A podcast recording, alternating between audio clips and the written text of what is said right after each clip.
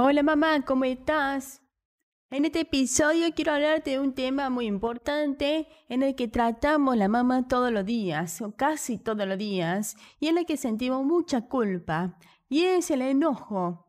Y es el poderoso mensaje que, que te puede dar el enojo para conocerte vos misma, para que podamos ir creciendo, no solo como la mamá que queremos ser, sino como la persona que nosotros queremos ser.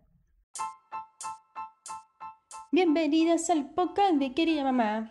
Soy Meni, coach profesional y mamá de gemelas.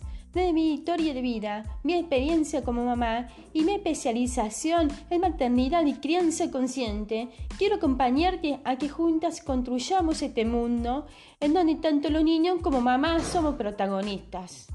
¿Te sumas a este viaje conmigo?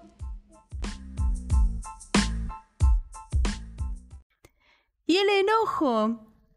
En primer lugar, quiero traerte una manera de verlo distinto y no de verlo como algo negativo, de verlo desde un lugar en el que mm, lo rechazamos y queremos que no parezca y queremos que nadie se enoje y queremos no enojarnos.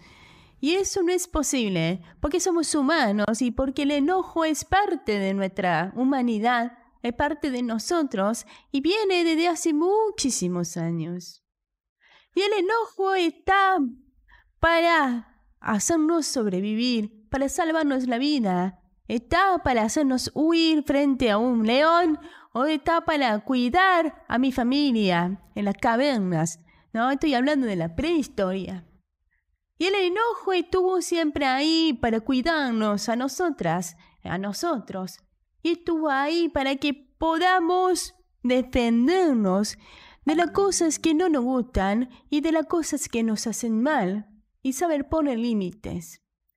Pero ¿qué pasa? A medida que crecemos, vamos rechazando este enojo y vamos recibiendo rechazo cuando nos enojamos también.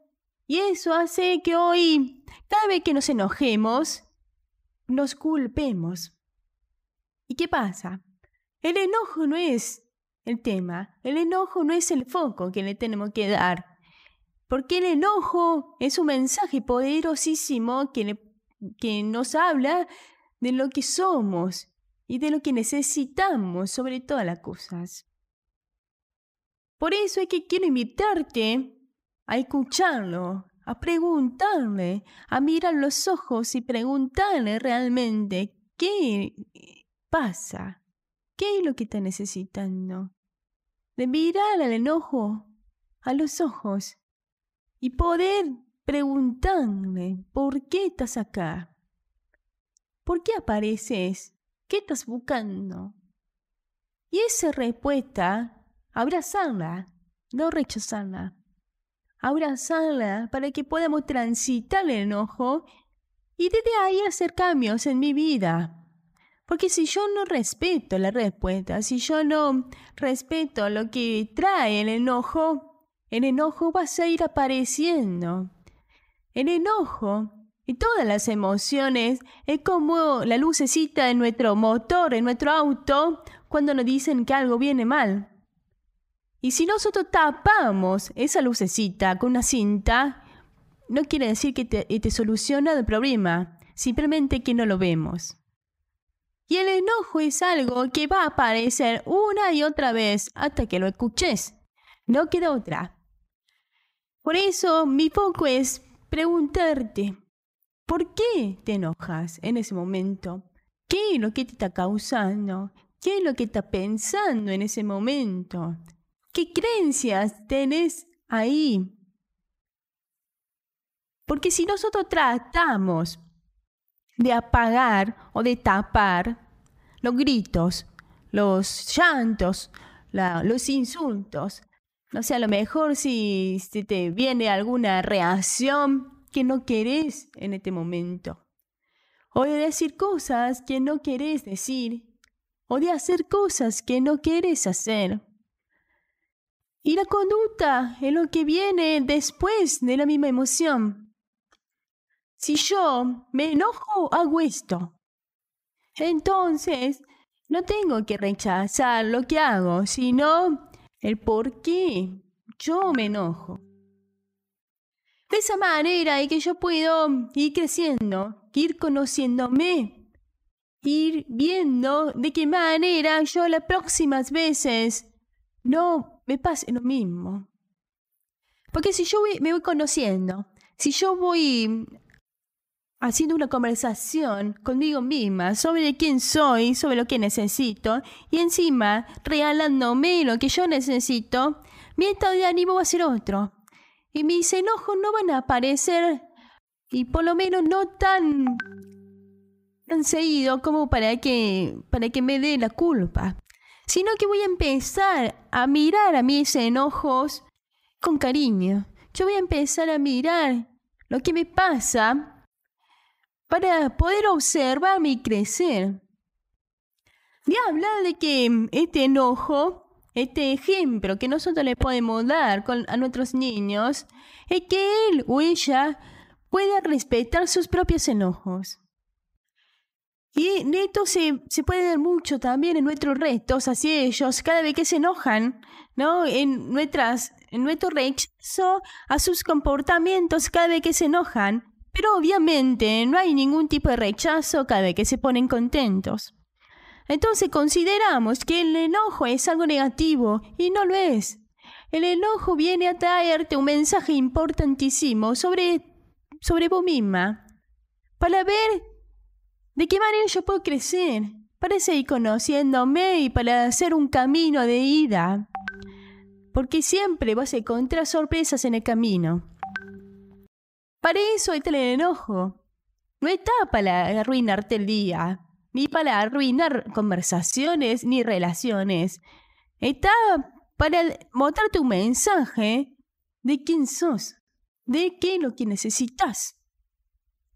Y este es el mensaje poderosísimo que tiene el enojo para vos. Si vos podés empezar a preguntarte cada vez que vos te enojas, el por qué te estás enojando y ver más allá de eso, es que vas a crecer, es que va a ir cada vez enojándote menos, porque el enojo no va a tener su motivo para aparecer. Yo te invito a que puedas abrazarlo, a que puedas transitarlo, a que puedas darle el poder que se merece porque si nosotros seguimos tapando y queriendo rechazarlo y queriendo no escucharlo y tratar de esconderlo en nuestro interior, el cuerpo va a pasar factura.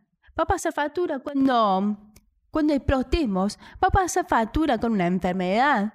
Va a pasar factura con nuestro estado de ánimo. Porque eso por algún lado sale. Y si nosotros no le damos el caudal necesario, el caudal que yo manejo es que no, no, por algún lado va a salir. Por algún lado va a salir. O sea, no, es una emoción que ya está en nosotras. Y si no lo dejamos salir a nuestra manera, va a salir por otra manera.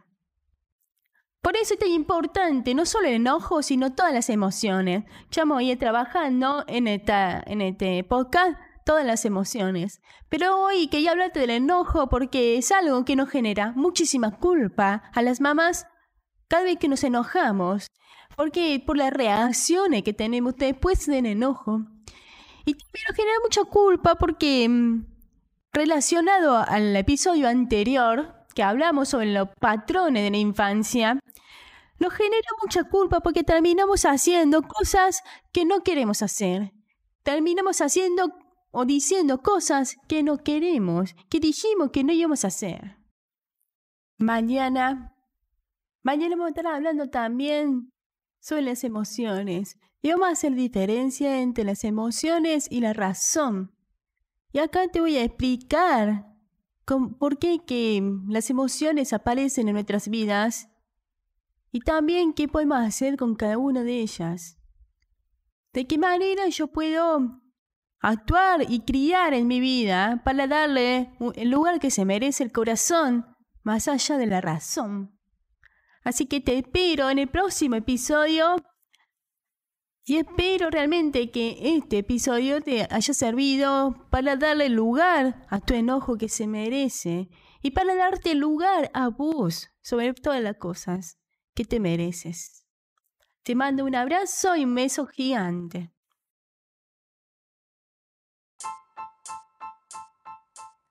Y hasta acá llegamos con este episodio de Querida Mamá. Te agradezco enormemente por tu escucha y tu compañía y quiero invitarte a seguirme en cualquiera de mis redes sociales, en Facebook, en Instagram y en YouTube. En mi página web www.queridamama.com.ar encontrarás artículos, recursos y actividades para que puedas adentrarte en este hermoso mundo de la crianza consciente. Te mando un abrazo gigante y te espero en el próximo episodio.